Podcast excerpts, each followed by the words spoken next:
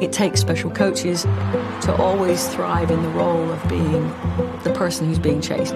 And for the sixth straight year, the US women's national team is ranked number one. Olá, futeboleiros! Olá, futeboleiras! Futuri apresenta The Playbook, episódio 2, Jill Ellis.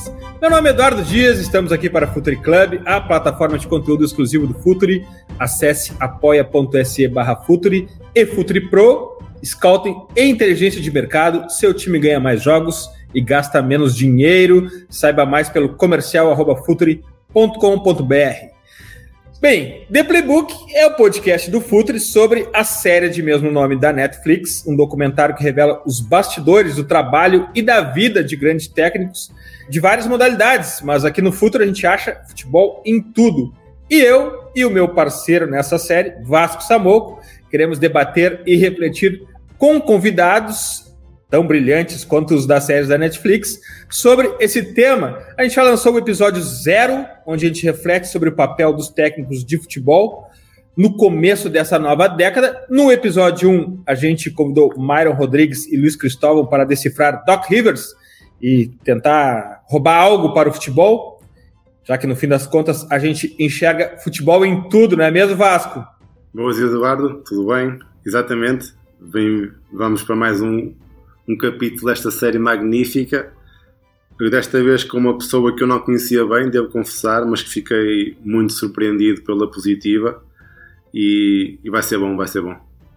Vai ser sim. E hoje, para falar de Jill Ellis, treinadora de futebol, trouxemos dois grandes convidados. Primeiro, Tatiele Silveira, treinadora da Ferroviária, campeã brasileira, que afinal de contas já é da casa aqui no Futuro. Eu não vou perder muito tempo apresentando ela, porque essa relação próxima que a gente tem com a Tati também é um orgulho para nós aqui no, no Futuro. Seja bem-vindo de volta, Tati. Legal, obrigada, obrigada pelo convite, né? É sempre um prazer estar aí com o pessoal da Futuri, falando muito de futebol, falando de futebol feminino, falando de mulheres, treinadoras. Então, para mim é sempre um prazer enorme estar contribuindo um pouquinho. E, e agora falando de uma, de uma treinadora aí sensacional. Acho que vai ser um bate-papo muito, muito agradável, de grande, grande conhecimento para todos. E um convidado, esse sim, um estreante, mas quem eu já admiro muito, Rodrigo Carvalho, treinador de futebol que nos fala desde San Diego, Califórnia. Seja bem-vindo, Rodrigo. Obrigado, Eduardo. Obrigado, Vasco. É um prazer estar aqui também com a Tatiel. É, é, é, um orgulho estar aqui convosco e estou pronto para, para esta conversa sobre uma, uma grande pessoa, uma grande líder do futebol mundial, não só do futebol feminino, mas do futebol mundial. E, e vamos a isso. Pensar o jogo, como sempre. Vamos pensar o jogo e também estabelecer um contexto para essa conversa. E a gente sempre começa pelo contexto, né, Vasco? Quem é Jill Ellis?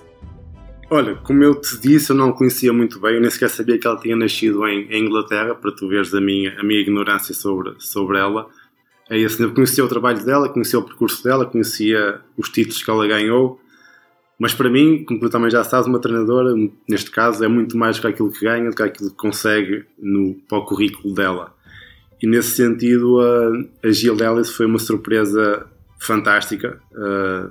Eu, eu, vou começar pelo fim, para explicar um bocadinho quando ela, quando ela acaba, não é, não é bem no fim, mas lá uma parte nos últimos minutos que ela diz que quando era jovem só se importava em ganhar troféus e o pai dela disse-lhe que ela estava destinada a algo maior.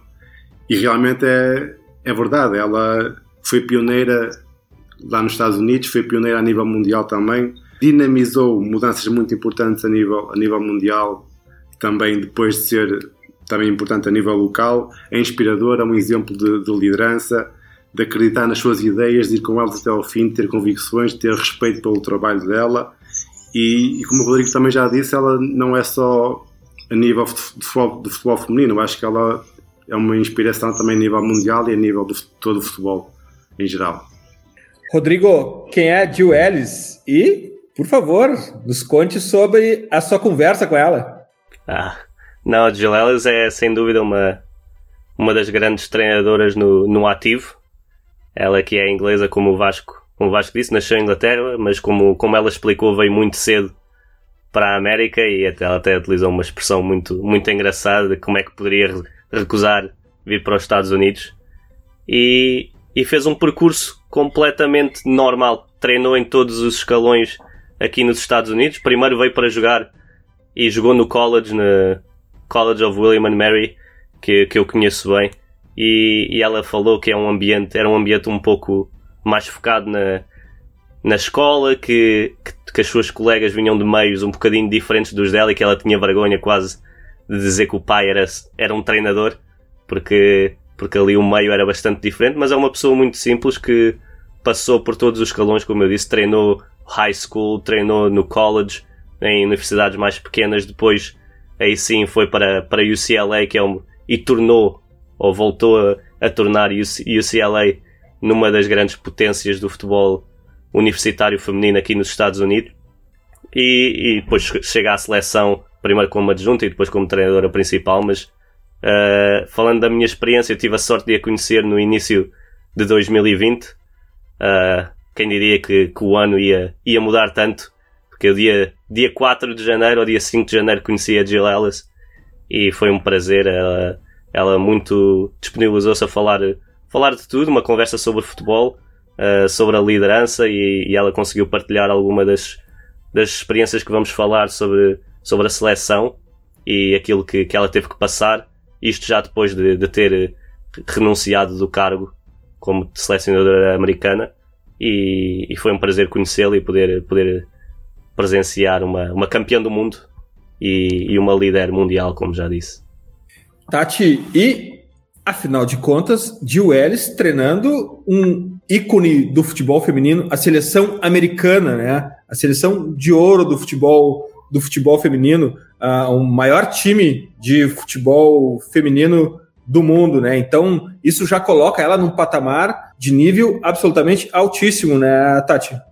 Ah, sem dúvida, sem dúvida. Acho que quando a gente pensa somente no resultado final, né, a gente tem que ver tudo que ela, tudo que ela construiu, né? E ela teve um aprendizado muito grande, né? Acho que hoje nós temos a Pia aqui na seleção brasileira, mas ela teve, né, como, como treinadora adjunta, como assistente. Então, o aprendizado na UCLA, uh, o aprendizado na seleção americana, e, e até para ganhar o respeito, porque eu acho que quando tu tem né, um, um, grande desafio, acho que essa, essa trajetória, essa construção te, te dão mais confiança, te dão mais experiência, e a partir do momento que ela assumiu, ela assumiu para um, um, um, grande desafio, que era voltar a ser campeã da Copa do Mundo. Então era, era realmente um momento muito especial que a seleção americana vivia e sempre teve grandes jogadoras. Acho que isso é inegável o futebol americano, uh, ele é referência no futebol feminino. Quando se fala em futebol feminino, acho que a primeira, primeira seleção que vem na cabeça é a seleção americana. Desde Hamm, desde de outras, né, craques que já passaram pela, pela seleção americana, que foram referência. E, e ela assumiu nesse momento de realmente buscar novamente um título que fazia tantos anos, né? Então, acho que controlar essas grandes jogadoras que são referências a nível mundial é um desafio muito grande, mas acho que ela se preparou muito para isso.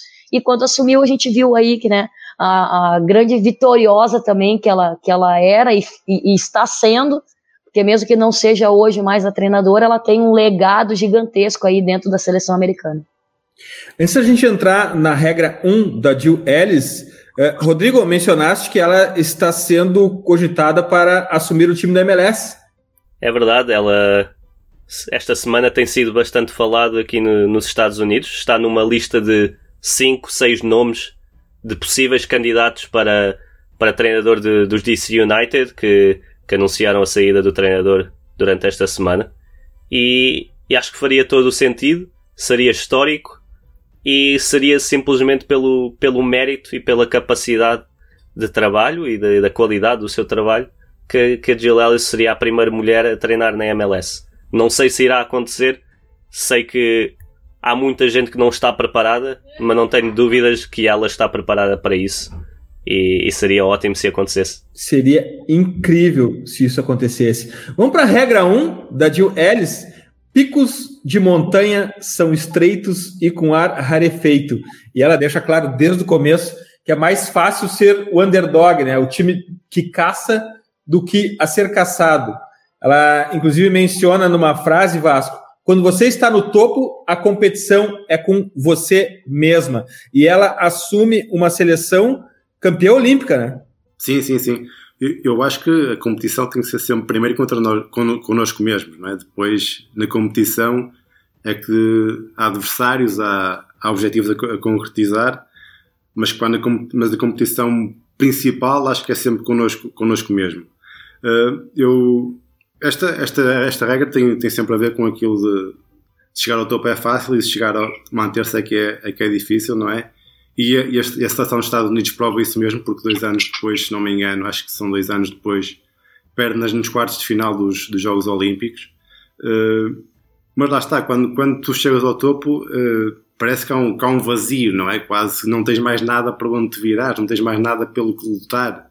E, e não deve ser fácil. Eu, eu imagino que deve ser, para, para quem é treinador, para quem é líder, não deve ser fácil também depois gerir o, o ânimo, gerir a, a cabeça das, de, tantas, de tanta gente, de tantos jogadores que pensam que, que são as maiores, não sei, que, que estão, estamos no topo e agora somos intocáveis.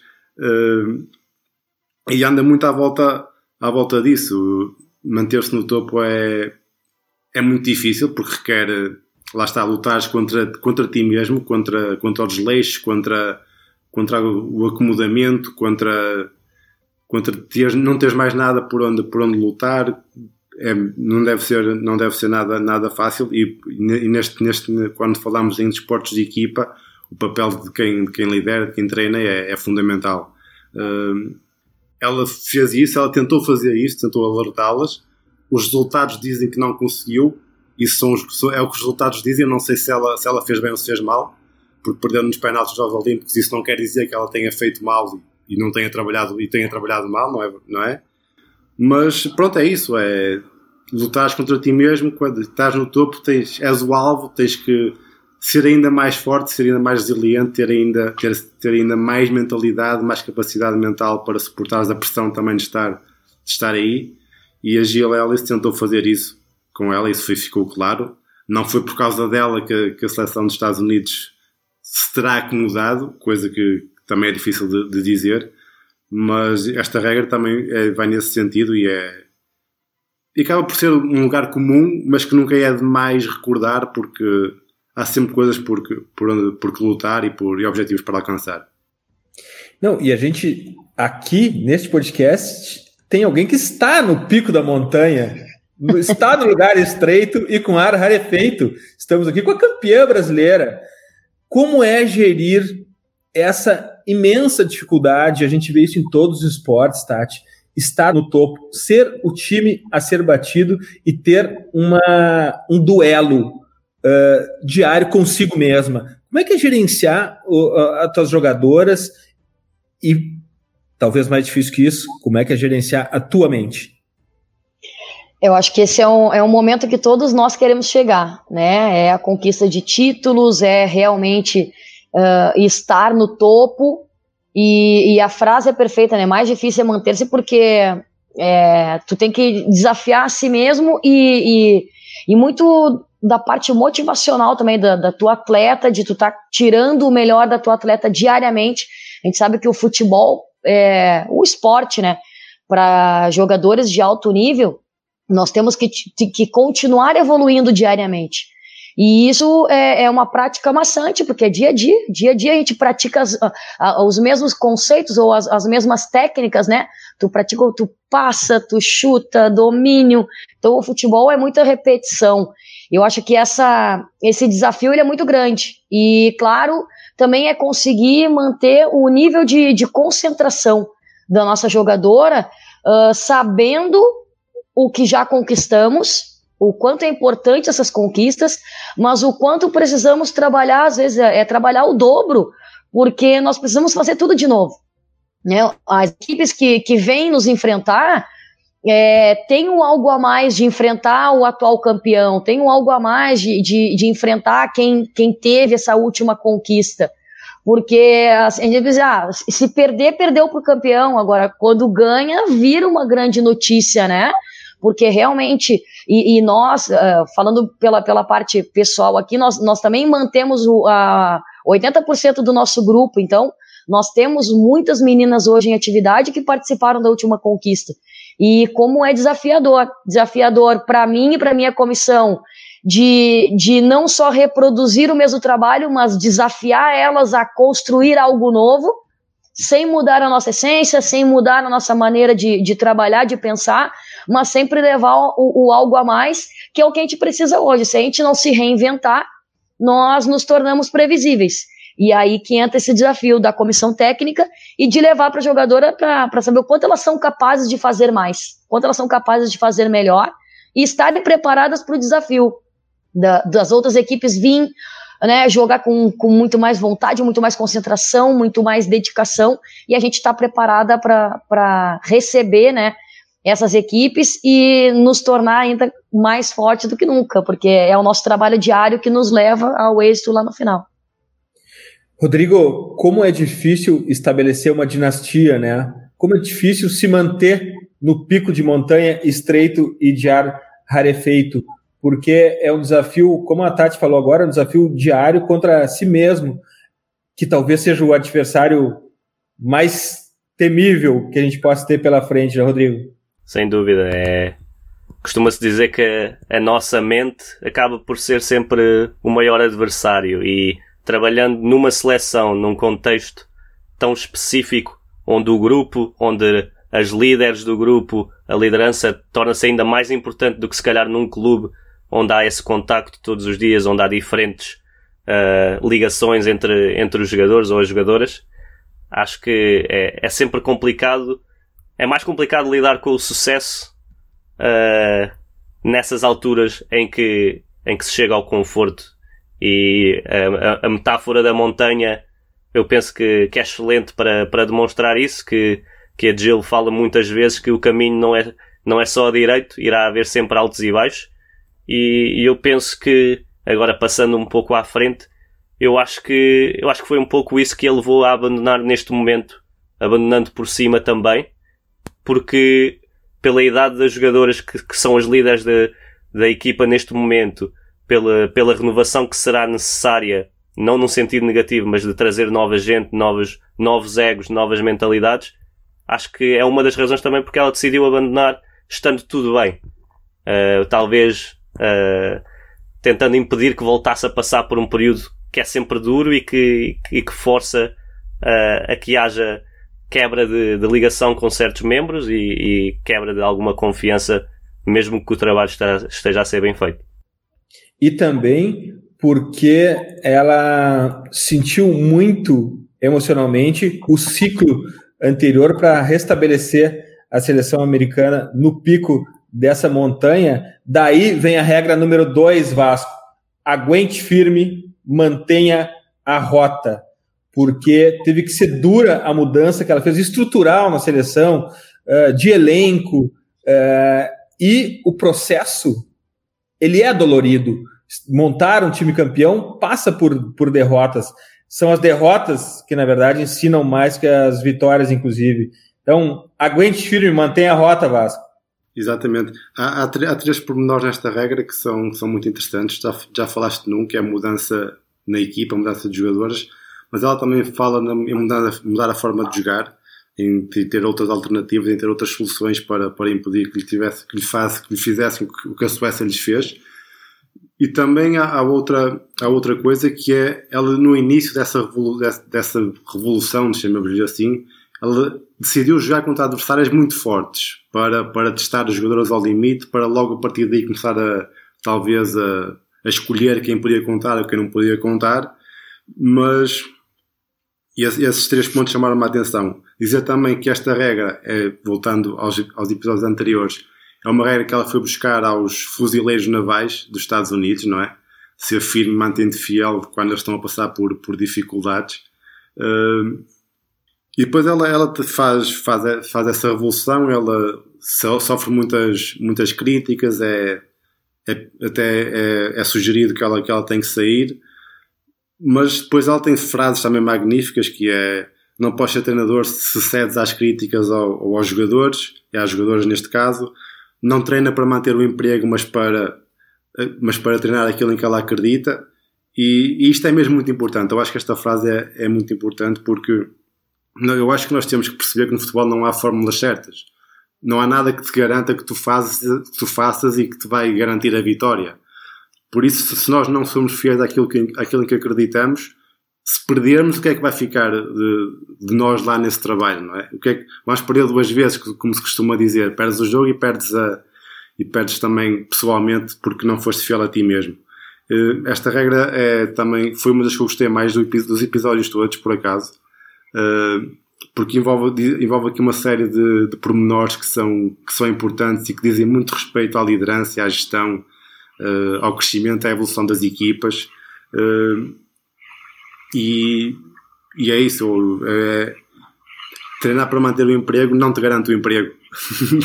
é, é, é, triste, mas, mas é assim. Por isso tens que treinar de acordo com aquilo em que tu, em que tu acreditas, porque só assim é que estás mais perto também de chegar às jogadoras e as convencer e estás mais perto de ter boas equipas e ter, ter bons resultados. Tati, aguente firme, mantenha a rota, acredite, acredite no processo, desconecte das, das, das notícias e das turbulências, acredite no seu trabalho, não treine para manter o emprego, treine para o que você acredita.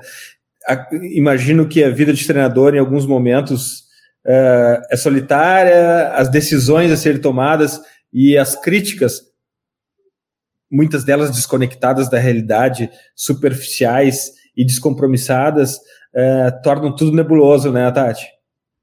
Ah, com certeza. Eu, eu, vejo que às vezes quem, quem comenta não pensa no processo como um todo, né? Do, da, do que está acontecendo naquele momento. E quando ela, ela parte para essa renovação, para essa, essa reformulação, e ela fala muito dessa parte tática, eu achei interessante porque é aquilo, ela, ela sofreu com, com uma Suécia muito defensiva e ela não teve, naquele momento, ferramentas.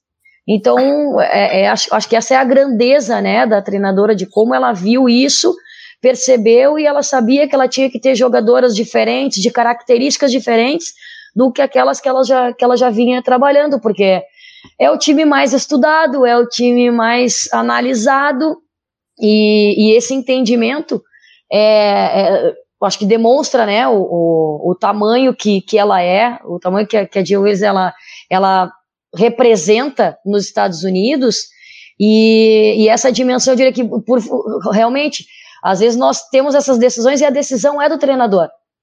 Por mais que tenha todo um, um programa por, por trás, né, de renovação da seleção americana, mas a decisão final é dela.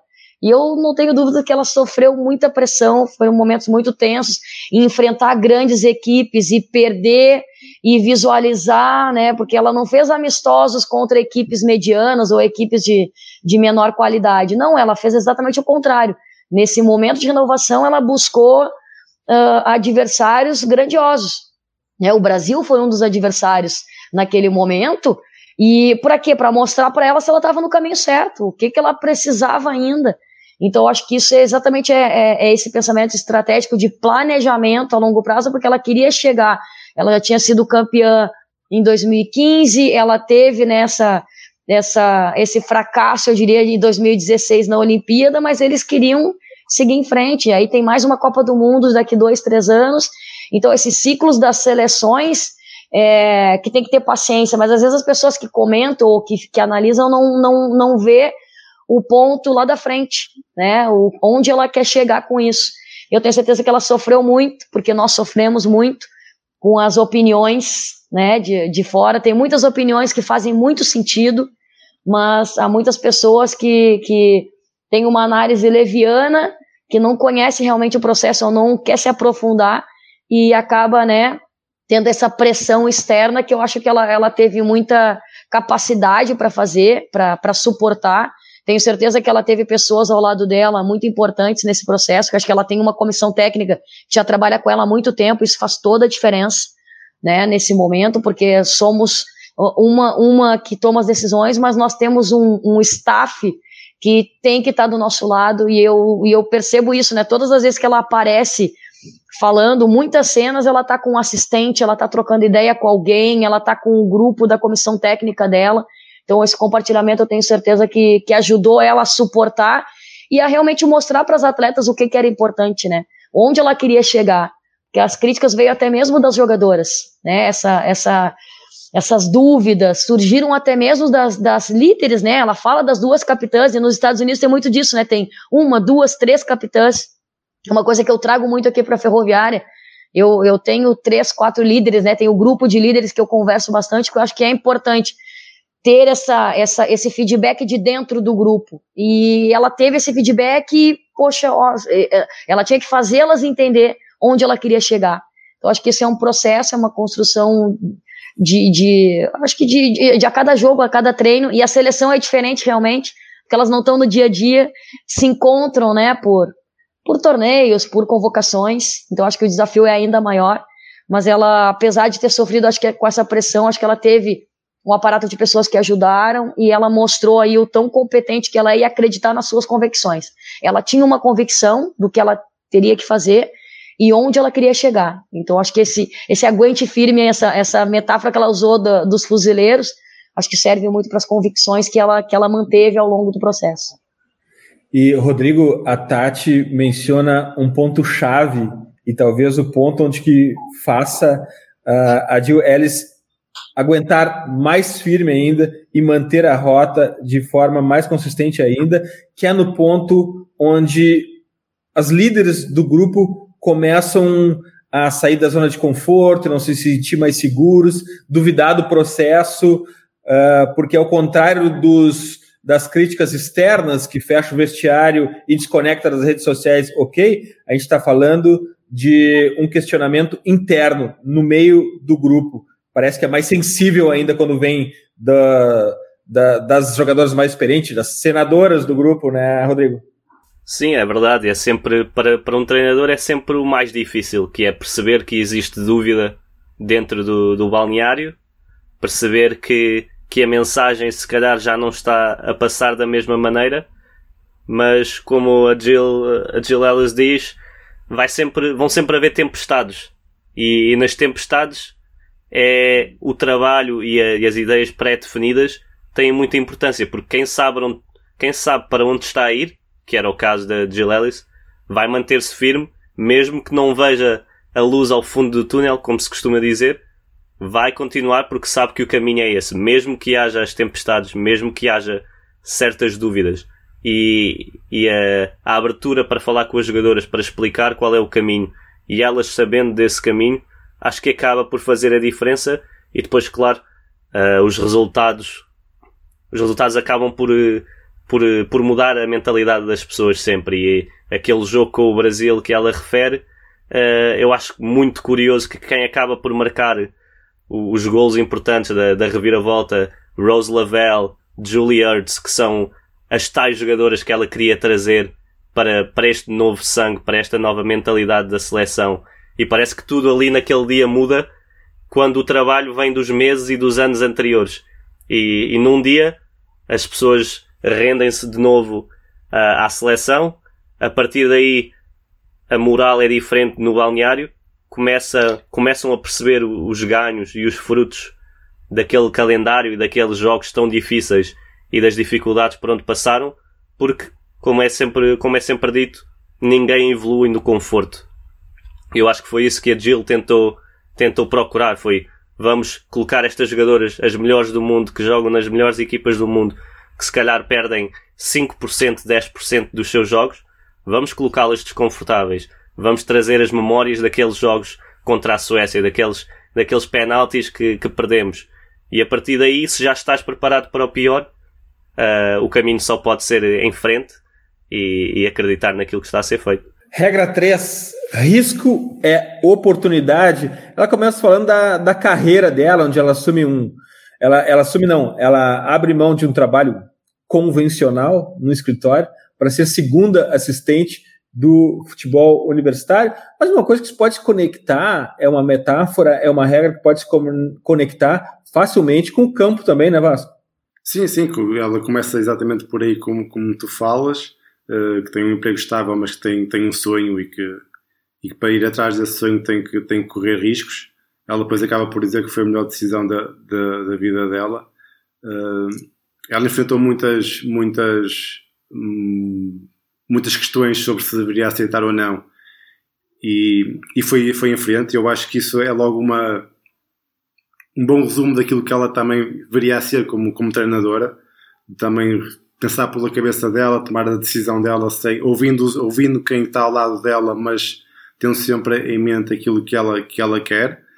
Depois ela dá para, para a UCLA, como vou, vou facilitar a, a sigla, e, eh, e a, e, a, partir daí ela começa a construir a carreira dela num, num cargo também que eu acho que acaba por depois ser muito valioso para, para, para o cargo dela de selecionadora, que é de começar a construir algo, algo novo, algo diferente, uh, construir equipas de raiz, uh, ter a sensibilidade de, de, falar com, na altura, com estudantes que estavam em fases críticas da, da vida delas, isso também dá outra bagagem, deduzo eu, para quando estás, estás a lidar com jogadores de alta competição. Ela começa também faz, aí, faz então esse, esse, esse caminho pela, pela universidade. Ela também nesse, nesse, nesse, nessa regra fala em coisas importantes para, para a carreira dela, que é ela fala em comunicação, em harmonia de grupo, em, em identidade, em confiança entre, entre as jogadoras, porque ela acredita também naquilo que eu acredito, que é que as equipas começam a construir-se, não é dentro do campo, mas daquilo que se passa muito fora do campo, com os relacionamentos que tens, com, com as vivências que tens, com as experiências que tens, com, com as conversas que vais tendo. E ela, e ela já, lá está, aproveitou esse tal, essa tal oportunidade, que tomou o risco, uh, correu o risco de, de, ir em busca do sonho e a partir daí a carreira dela foi sempre, foi sempre a subir e também é uma boa, é uma boa lição para, para quem, para, para outras atividades, para outras pessoas. Eu acho que devemos ir sempre atrás daquilo em que acreditamos. Ela acreditava que aquilo era o caminho que ela, que ela, que ela queria, o melhor caminho para ela e, e foi feliz e ainda bem. Vale a pena assumir riscos, Tati? Poxa, com certeza. é, eu acho que essa, é, essa parte, né, essa, esse, essa parte do episódio era, mostra né, o quanto ela, ela é forte, né? De realmente largar aquilo que. Tá, ela, ela foi atleta, ela teve uma formação, ela ganhava sei lá o quanto, né, por ano. E quando ela abre mão, é, também ela, tem muita coisa trocou, da família, ela, né? Ela trocou 60 mil dólares. Isso, por, por 1.500? É, não, não lembro quanto que ela. Era, que ela... era 40 mil por ano uh, para 6 mil anual. Ah, okay. Para 6 mil, isso. Então é um valor assim, ó, é, é muita diferença, né? É, mas ela sabia o que ela queria, né? Ela, ela tinha, ela, ela sempre teve o futebol Acho que pela família, como eu falei, acho que o apoio da família, de ela realmente largar o que ela estava fazendo. Então, acho que os pais, né, a gente vê que são muito presentes nessas decisões dela, porque são. Uh, que ela, querendo ou não, ela é uma treinadora jovem, né? Uh, ela ainda é jovem e já tem essa, essa carreira brilhante. Então, imagina que essa decisão ela tomou lá atrás, claro que com o apoio, o suporte, né, uh, de, de, toda, de toda a família. E foi construindo isso dentro do esporte universitário, acho que ela mudou a história da, da UCLA e, e, e trouxe né, uma nova filosofia, uma nova metodologia de, de trabalho, e, e, isso muito por, por ela sempre ser envolvida com o futebol. Ela sempre gostou do futebol, ela sempre estudou futebol, via né, que ela tinha essa capacidade. E claro, é, tem coisas que que tá no destino das pessoas, né? Não adianta a gente achar que, que tudo isso é, é, é, tá, tá numa cartilha de faça isso. Mas tem pessoas que têm esse, esse brilhantismo aí, tem essa estrela, e ela teve essa decisão completamente acertada, e hoje a gente está aí podendo aprender muito com ela, e eu sou uma que trabalhei nos Estados Unidos alguns anos atrás, procurei, né, ah, conhecer, Uh, na época que, que, elas foram campeãs em 2015, eu estava nos Estados Unidos, estava morando lá, então foi aquela loucura, né? Eu trabalhava com, com uma turma, eu, eu tinha duas, duas equipes, uma uh, sub-17 e uma sub-13. E a gente parava tudo porque tinha jogo da seleção americana. E parava tudo, não é só o futebol que parava. Parava toda a cidade. Eu estava no interior, lá do Wisconsin, e parava tudo. Imagina, uh, é, é uma outra conexão que eles têm. Eu acho que ela consegue sentir isso porque ela cresceu dentro dos Estados Unidos, né? Então ela, ela recebe essa força aí e foi uma decisão completamente acertada que a gente agradece até hoje. E, Rodrigo, num país que tolera o risco, né? Admite o risco, potencializa as possibilidades cada vez que se assume um risco, também tem que se considerar um pouquinho o contexto, mas risco e oportunidade dentro e fora de campo, né, Rodrigo? Sem dúvida, sem dúvida. E talvez pegando um pouco no, no que já foi falado no primeiro episódio com The Doc Rivers, o contexto dos Estados Unidos de haver uma aposta que não precisa ou, ou, não, ou não exige necessariamente resultados imediatos, mas que, mas que se foca em algo maior do que aquilo que se passa no campo, numa, na criação de, de uma filosofia, na criação de, de algo maior que, que, que envolve uma comunidade, que envolve toda a gente que está ligada a uma equipa. E eu, eu acho que a passagem pela, pela universidade e pelo contexto universitário uh, aumenta muito, muito esse espírito e que a Jill não só em, em UCLA que foi o topo do futebol universitário, mas ela esteve noutras universidades antes. E ela não ganhava 20 jogos e perdia um. Ela tinha um, como eles chamam, um record de 12-8, de 12 vitórias, 8 derrotas, mas o que é que a fez diferenciar? Tenho a certeza que foi esse, essa criação de, de um programa bem definido, que foi uh, a mentalidade, foi reestruturar algo que não era tão bom e levá-lo para um patamar que, que dá sustentabilidade não só para a escola, mas para, para os atletas que irão, que irão entrar no futuro, para, para os tais atletas recrutados que olham para um programa que é, que é líder e que, e que tem valores bem definidos. E eu acho que isso tem tudo a ver com, com o risco de querer e depois ligamos aqui as regras todas, mas querer saber para onde se está a ir. E no campo é igual. Uh, volto a pegar porque admito que é a minha jogadora favorita nesta, nesta seleção, a Rose Lavelle, é, acho que é a imagem de tudo isto, é arriscar dentro do campo ser um perfil completamente diferente, mas que depois, num jogo contra a Holanda, faz uma jogada sozinha, uma loucura de, de, tomar um risco e que remata de fora da área e, e dá um título mundial uh, à seleção. Acho que é este risco de, de saber o que, é que, o que é que é a nossa capacidade e onde podemos chegar e muitas vezes tem que ser arriscado e o, e o, o garantido ou, ou aquilo que é o mais normal nem sempre nem sempre irá dar estes frutos. Regra 4. Seja fiel a si mesma e isso me lembra Doc Rivers no episódio anterior, Vasco, quando ele fala o seguinte: eles me avisaram que não é para ter relacionamento, para ficar afastado dos jogadores, porque eles podem de alguma maneira desapontar. Como não vou ficar afastado deles? Eu preciso me conectar com os jogadores. E seja fiel a si mesmo também é, demonstra a treinador se abrindo ao, a, a uma conexão com as suas jogadoras, né, Vasco? Eu acho que todos os grandes, todos os grandes treinadores, todos os grandes líderes têm esta característica em comum, não é? De ser fiéis a eles mesmos. Porque se tu quiseres ser quem não és, vai ser muito mais difícil para ti teres impacto em, em alguém. Eh, esta regra vai ainda mais fundo na vida pessoal dela e como, e como, a, e como a vida pessoal pode ser é importante e é decisiva para, para seres bem sucedida também profissionalmente ela começa o episódio com, com a homossexualidade, de, com o medo de assumir ou não, com a repercussão que isso pode ter ou não na, na carreira dela. Ela usa o exemplo também de uma tenista, que é a Billie Jean King, que, que sofreu muito com isso. Ela depois também tem, tem, tem a filha adotiva e isso também a, a impulsiona a tomar a decisão de contar. Mas resumindo este, este, este, este, esta regra, eu acho que a grande lição daqui é que é importante nós estarmos bem connosco mesmos para também termos rendimento naquilo que fazemos e, naquilo, nas, com, com, as pessoas em que estamos. E ela tomou esse risco porque sabia que não podia ser de outra forma, que para ela continuar a crescer e a sonhar com aquilo que ela queria, ela tinha que, tinha que desabafar, tinha que ter aquele peso em cima dela para se focar essencialmente naquilo, na carreira dela. E ela faz isso, ela conta às jogadoras e, e a partir daí forma, eh, deduzo eu, uma relação ainda mais próxima com elas, ou seja, o que ela pensa que vai ser o, um obstáculo vai, vai acabar por aproximá-las. Faz o mesmo com o diretor da escola e mais uma vez ela é surpreendida pela positiva uh, porque também é bem aceito e isso cria logo outro elo de ligação.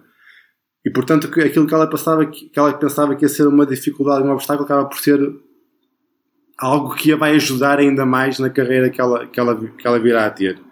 E, e eu acho que é, é, esta a grande, a grande lição desta regra, que é tu tens que, se não, se não estiveres bem contigo mesmo, se não estiveres bem com as tuas convicções, com aquilo que, em que tu acreditas, dificilmente vais ter sucesso se tiveres que lidar com, lidar com jogadores e com outras pessoas e, com, e sendo tu uma treinadora. Tati, seja fiel a si mesmo, é também ser fiel ao teu grupo de jogadores, né? Porque uh, não tem como ser, ter uma dualidade entre quem tu é como pessoa ou quem tu é como treinador. Ser fiel a si mesmo é manter uma conexão próxima com o grupo. O que, que tu acha dessa regra de Jill Ellis? Eu vejo que hoje, né, atualmente, uh, cada vez mais se fala né, nessa, nessa parte de relacionamentos entre os líderes e os comandados, né? Como a gente tem que ter um equilíbrio muito grande. E, e o seja fiel a si mesmo, eu acho que a gente não consegue ser duas pessoas. Tu não consegue ser uma pessoa, uma ter, ter valores profissionais e valores completamente diferentes pessoais. Então são coisas que se entrelaçam, né? Então, eu acho que isso que eu, que eu tento, né? Que eu vejo, que eu, que eu tento praticar. Nós temos valores e a gente tem que levar isso para o nosso grupo. E o relacionamento, acho que tudo a gente tem que saber equilibrar na nossa vida, de qualquer, de qualquer coisa, profissional, pessoal. A gente tem que saber lidar com os sentimentos e relacionamentos das pessoas, porque estamos tratando com, com seres humanos. E ela, mais uma vez, foi uma, uma pioneira nesse sentido de é, como é difícil tratar com a homossexualidade. E imagina lá nos anos 90, no início dos anos 2000. Nós não estamos falando de hoje, 2020, onde nós temos uma outra linguagem. Tati, imagina no começo dessa década. Não precisa nem ir até os anos 90. Exato, mas ela, a gente está falando isso lá atrás, ela ainda né, tinha uma, essa, essa, essa insegurança exatamente de será que está sendo julgada pelo seu trabalho, que era extremamente competente, ou pela sua opção sexual naquele momento. Então, mais uma vez, ela quebrou barreiras, ela, ela, ela se colocou nessa situação de, de, de pressão, e eu tenho certeza que, porque ela via, né, eu não lembro agora, o Vasco citou aí o nome da, acho que foi uma tenista. Billie Jean King. É, que, que assumiu e, nossa, tomou bomba de todos os lados. E, e ela, como uma, uma pessoa que estava construindo essa história, ela estava ainda na universidade, ela não estava, né, ela não era ainda a Jean Wells de, de seleção americana. Então, mais uma vez, ela, o, o quão forte ela mostra, né, dessa, dessa situação de, de exemplo que ela é para as mulheres, né, de realmente não perder a sua essência e mostrar que isso nada tem a ver com, com a profissional que, que ela é.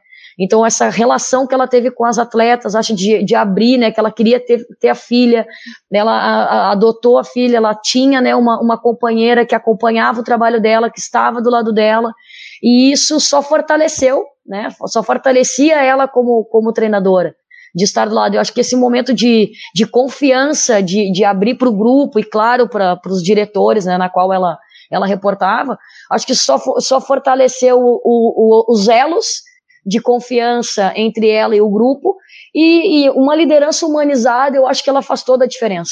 Uh, na minha opinião, essa, essa troca de, de relação, acho que nós temos que sempre manter o nível de hierarquia, sim, né, porque somos líderes e tomamos decisões muito difíceis, mas uh, acho que tu também uh, entrar um pouquinho, né, no cotidiano do teu atleta e entender um pouquinho mais o que que acontece, acho que principalmente entre as mulheres, é, é um ponto muito positivo. Sabendo manter o equilíbrio, acho que o equilíbrio é tudo. E ela mostrou isso de quando ela, ela realmente abriu aí para o grupo de atletas, eu tenho certeza que, que o elo se fortaleceu. Naquele momento o elo se fortaleceu e ela, com certeza, se tornou mais forte por ter a companheira, a filha, de uma maneira livre, de uma maneira aberta para todos e, e, continuar essa trajetória aí que ela buscava. Rodrigo, o, o vestiário ou o balneário como vocês falam em Portugal, ele é muito sensível. Egos, competição uh, interna, vitórias, derrotas. Então, de alguma maneira, uh, o seja fiel a si, a si mesma foi algo que conectou a todos. Se abrir e fazer esse relacionamento mais próximo deixou tudo, uh, de alguma maneira, mais conectado. Tornou, se havia alguma individualidade, tornou todo um coletivo, mudou tudo, né, Rodrigo? Sim, e, e como líder, como, como líderes, nem sempre é fácil uh, mostrar-nos vulneráveis, nem sempre é fácil uh, mostrar que uh, o nosso lado emocional, mas acaba por ser por, por serem essas confissões e essa abertura para, para os jogadores que, que passa a empatia. E a empatia, em momentos de dificuldade, uh, pode claramente mudar uma situação mais complicada. Eu acho que este é um belo exemplo, uh, um belo exemplo disso, porque sermos fiéis a, a nós próprios e ela dá um bom exemplo como é que eu quero que a minha filha seja a melhor versão de si mesma, uh, que vá para este mundo e que possa ser quem ela quiser se eu neste momento tenho receio de mostrar o que eu sou. E eu acho que é um, é um excelente exemplo numa situação muito complicada, como já, como já falaram, e, e, muito íntima, mas, mas acho que foi, é um grande exemplo de, de, de liderança, mas também de, de, vida e de abertura, porque os jogadores são pessoas e, e, a, e a tal questão da empatia vai sempre afetá-los. E já passámos todos uh, por momentos desses em, em grupo e, e, há sempre esse sentimento de há ali, há ali algo mais forte que, que nos vai unir e, e quando nos conseguimos unir da maneira mais forte com, com os jogadores ou, ou com outros treinadores essa relação uh, não vai quebrar com qualquer, com qualquer dificuldade e vai também permitir a que toda a gente sinta que podem ser eles mesmos. Última, quinta regra do episódio 2 de Jill Ellis. Se você quer ser ouvida, faça uma declaração. Declaração aqui que não é exatamente a tradução perfeita para statement. Statement que é uma declaração mais contundente, mais pública, um posicionamento. Então, se você quer ser ouvida, faça uma declaração é, pública e expresse um posicionamento, né, Vasco? Em Portugal, é se quer ser ouvida, afirma-te. Deve ser uma tradução mais ah, fiel okay. Talvez sim. Talvez sim, talvez sim. Aqui, aqui foi transferido, aqui foi traduzido como faça uma declaração que é statement. Sim, sim, sim. Eu acho que esta regra é, é quase aquilo que, que nós, nós acabamos o episódio a pensar da Gil Ellis, não é? Ela passou toda a vida a afirmar-se, basicamente, a tomar decisões difíceis, a, a, ser, a ser fiel àquilo que, em que ela acreditava, a ouvir os outros, mas a, a manter-se convicta que, que aquilo que ela estava a fazer estava, estava certo, e se não tivesse, pelo menos era, era aquilo em que, ela, em que ela acreditava. Mas esta regra também deixa, deixa outra, outra lição interessante, que é, que é o facto de quando tens uma causa a que te agarrar e neste caso era a luta por salários iguais, uh, isso dá-te uma força extra para, para tu jogares, para tu ganhares, para tu. dá-te mais, mais, mais motivação, não é? Ela, ela diz neste, neste episódio que as minhas jogadoras são mais do que atletas eu acredito que isto é válido para tudo, mas imagino que, no futebol feminino seja, seja ainda mais, causa do, do contexto em que, em que está. Felizmente, cada vez melhor. Mas esta regra é, é, o, é a Gilelis, basicamente. É, é, o que ela fez durante a carreira toda. É, e depois aquilo que tu, as causas que tu defendes, as coisas que tu procuras fora, fora do futebol, mas que te dão o impulso e, e, mais força quando tu parece que não tens força, mas lembras-te que tens uma causa que, que defender e que, e que dás mais um bocadinho. Eu acho que isso foi decisivo no, nesse Mundial que, ela, que, ela, que elas ganharam, que foi em 2019. Que elas tiveram também, as Gilelas falam nisso, o caminho mais, mais difícil para, para chegar à final. Começou com uma goleada polémica à Tailândia, né, por causa dos números e por causa dos festejos. Uh, e pronto, e, e, é isso. Tens que ser, tens que eu acho que quando tu tens causas, quando tu tens algo que tu, que tu queres defender e tu, que, tu te queres juntar a isso e tu queres explicar isso e dar, dar, explicar às pessoas que o caminho é este, eu acho que isso dá-te uma motivação maior. E este, esta regra vai, vai nesse sentido e elas acabaram por ser campeãs do mundo e já tinham os adeptos juntos, juntos à causa dela, já tinham homens também a gritar pelo, pelos, pelos salários iguais e, e, isso é uma bola de neve depois, não é? Depois de começar, depois teres a causa, depois teres o resultado, é imparável e, e, acaba, e o episódio acaba bem. Tati, ter um propósito, jogar por um propósito, torna tudo mais fácil. No caso da Jill Ellis, ela usou o episódio, como o Vasco falou agora, do EcoPay, que ela menciona que a melhor forma de ter uma plataforma para defender algo é vencendo. Minhas jogadoras são mais que atletas, são a voz das mulheres do mundo. Quando se tem um propósito, tudo fica mais fácil, né, Tati? Ah, sem dúvida. É, eu acho que elas foram muito felizes, né, em, em usar esse momento de uma grande Copa do Mundo, do momento que a, a Copa das Mulheres cresceu absurdamente em visibilidade, uh, o mundo parou também para ver o futebol feminino acontecendo naquele momento, e foi muito bacana, a gente viu aí a questão de transmissões, né, como aumentou o número de transmissões de telespectadores, eu acho que elas usaram bem, acho que foi uma, um, uma oportunidade uh, vista e bem utilizada nesse momento. Eu acho que ela, como líder, eu acho que ela, ela, ela via né, naquelas atletas dela aquilo, coisas que, de repente, ela, ela já passou lá atrás e às vezes não tinha essa, essa voz ou esse, esse tamanho né, do poder que, que elas tinham naquele momento. E, e usaram muito bem isso, né? E eu acho que ela, ela foi muito feliz quando ela fala que ela, ela dava liberdade para as atletas de sim uh, falarem pelas mulheres, falarem pelas, pelas pessoas que, que, que não só as americanas, mas acho que o momento, o, a dinâmica que elas, que elas abriram na Copa do Mundo, uh, criticando a federação, indo atrás dos direitos, elas abriram para todas as outras mulheres que praticam futebol no mundo inteiro. Isso desencadeou hoje uma, hoje nós temos até dentro da, da seleção brasileira mesmo uma igualdade aí de salários dentro da seleção, que depende se não tivesse acontecido por elas lá atrás, nós não teríamos essa, essa possibilidade. E, e entendo que uh, foram muito criticadas no momento do, do campo, né, com a Tailândia, mas as americanas, o americano tem muito disso, e é uma coisa que eu trago dessa minha vivência que eu tive a possibilidade lá, que eles se preparam para vencer o tempo inteiro. Então, se eles têm esse propósito final, que é uh, o título, que é realmente ser campeão, elas a maneira de respeitar é realmente mostrando o quanto elas são boas naquilo. Né? Elas não vão tirar o pé, elas não vão deixar de fazer, mas acho que isso é muito cultural. Entra muito também na cultura americana de esportiva, claro que eu conheci muito mais a cultura esportiva, e eles são dedicados ao máximo. E aí entra nesse momento de, poxa, será que foi, foi demais? Será que comemorou demais ou não? Mas é uma linha muito tênue para a gente criticar ou apoiar, né? Eu acho que cada um tem os seus, seus propósitos e eles e, e elas tinham, né? Esse desejo muito grande de, uh, após a frustração da Olimpíada, uh, provar novamente o valor que elas eram capazes, né? Pelo, pelo título mundial.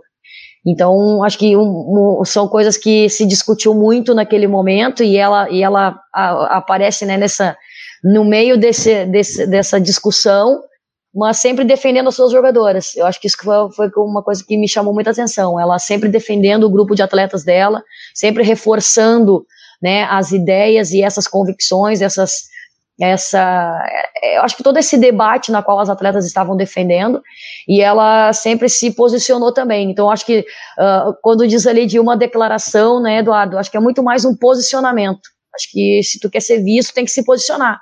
Tem que mostrar ao mundo a, a, as tuas o que que tu pensa, né? De que lado tu está? E ela se posicionou. Ela se posicionou do lado das atletas dela, de repente não com tantas declarações, mas com o suporte, na qual as, as meninas tiveram toda a liberdade para, ao mesmo tempo que elas estavam fazendo o, o trabalho delas dentro de campo, elas mostravam ao mundo aí que as mulheres têm seu valor e dentro do futebol, principalmente futebol, é um esporte com cifras enormes, né? Astronômicas, eu diria.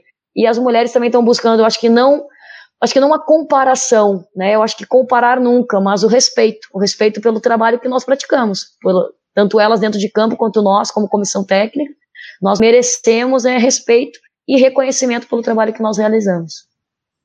Rodrigo, o posicionamento, a declaração, o statement, a afirmação é uma exigência, inclusive, do novo hábito dos torcedores, né? Eles precisam se conectar não só esportivamente, mas também com as ideias de clubes, de torcedores, de treinadores. Eles querem saber a opinião de, de todo esse ecossistema sobre as coisas que lhe interessam, para apoiar ou não a causa de cada um, e a causa Equal Pay foi a fagulha que fez a seleção americana uh, potencializar toda, to, todo o seu futebol e ser campeão naquele, naquele torneio, né?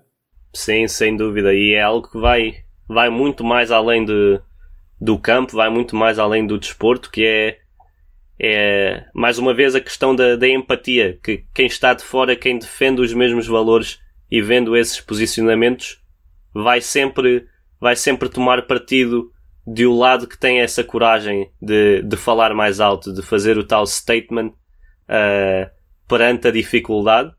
E infelizmente neste momento uh, no Brasil temos uma situação, esta semana principalmente, de, de, de clubes que, que se vêem contra os seus adeptos porque os adeptos tomam a posição e têm essa coragem de, de falar por valores mais altos do que, do que ganhar um jogo, do que, do que ter os melhores jogadores. E, e, esta seleção americana foi, foi um belo exemplo disso.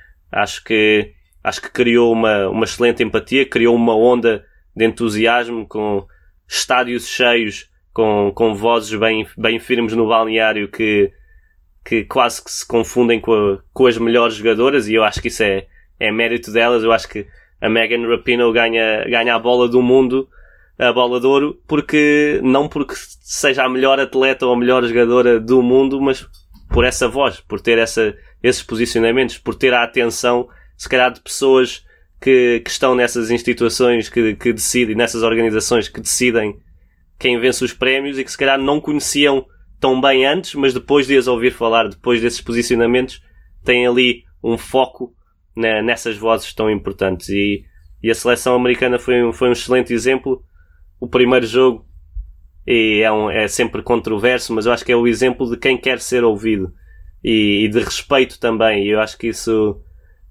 custa muitas vezes ver, para muita gente, ver mulheres a, a serem dominantes, a, a, a, terem sucesso, a serem muito fortes na, nos seus trabalhos.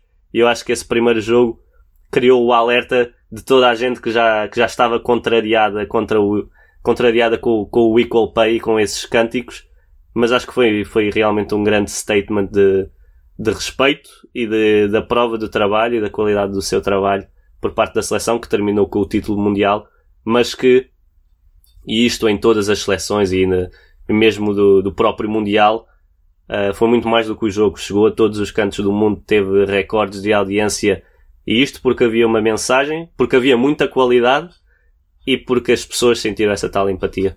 E veremos cada vez mais posicionamentos, afirmações, statements como Equal Pay, como Black Lives Matter. E agora a gente termina o episódio sempre tentando tirar algo dos nossos convidados aqui, principalmente em relação a treinadores. Tati, o treinador da nova década, ele está se tornando mais um gerente de relações humanas, mais uma ferramenta de inspiração do que simplesmente um especialista em táticas e técnicas?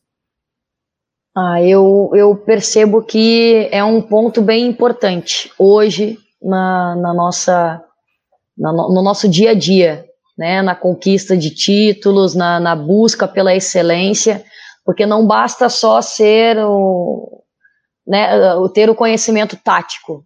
Pode ser o melhor, saber tudo, fazer todos os cursos, tu tens, né, todas as, as licenças, mas se tu não conseguir ter um bom ambiente com o teu grupo, né? Acho que o, o legado é o mais importante. O que que tu deixa para esse grupo de trabalho? O que que tu deixa para essa para essas meninas, né, que, que passam pela gente?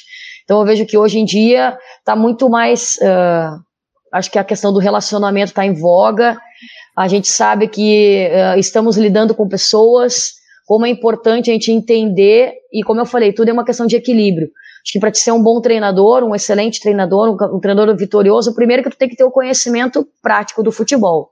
Técnico, tático, estratégico, mas aliado a isso, acho que a gente precisa muito uh, entender os nossos atletas né, e saber lidar com eles e tirar o melhor de cada um dentro de cada momento. Acho que todos nós temos problemas e a gente tem que entender o momento de cada um e conseguir uh, trabalhar isso de uma forma de grupo, né? Não é beneficiar um ou outro, não é isso.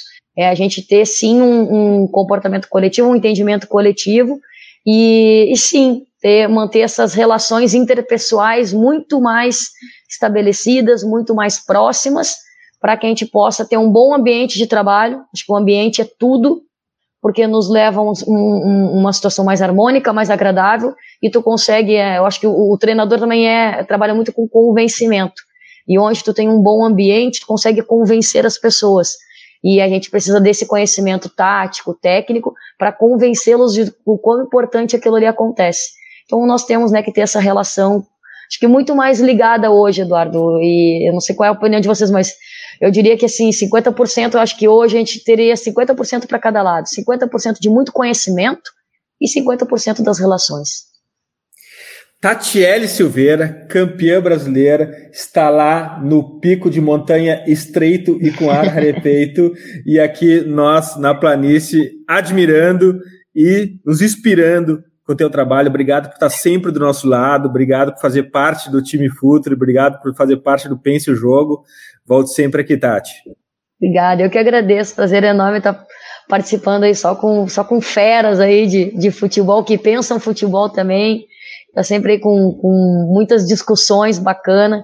E, como eu falei, sempre é legal falar do futebol feminino, né? Prazer enorme estar com a Futuri. Eu estou sempre à disposição. Sempre que eu posso dar um, um pitaco, eu, tô aqui, estou à disposição. É um prazer enorme estar com vocês. Rodrigo, e o treinador da nova década, mais líder, mais inspirador, mais gerente de recursos humanos do que simplesmente o cara que vai ali no quadro verde colocar os posicionamento e dizer o que fazer dentro de campo? Sim, penso que o conhecimento tático, uh, técnico, continua a ser essencial e, e, que ninguém, ninguém pense que, que estamos a abdicar dessa vertente. Acho é que na elite o que vai fazer a diferença são as áreas onde, onde ainda não há, não há tanta profundidade e não há tanto conhecimento. E neste momento a, a liderança, o conhecimento emocional, o conhecimento das pessoas que temos à nossa frente, as social skills, como quisermos dizer, acho que são muito importantes. E tal como há 50 anos, se calhar todas as equipas sabiam atacar, mas não havia, não havia tanta, tanta solidez defensiva e quem sabia defender ganhava mais. Agora já toda a gente, ou pelo menos a maioria, tem o conhecimento tático e técnico. Quem tem essa, essa, essa vertente humana, essa vertente de liderança que depois permite convencer, como a Tati falou, os jogadores de, de qual é o caminho. Quem é especialista nessa área vai marcar a diferença e temos visto que tem marcado a diferença. Eu queria deixar uma nota que, que partilhei convosco antes, mas que o Arsene Wenger esta semana referiu que o grande foco das próximas décadas será a, a neurociência, porque os treinadores chegam a uma altura agora em que o potencial físico dos atletas já atingiu o seu limite, pelo menos a parte do conhecimento, e agora como é que podemos retirar mais dos jogadores?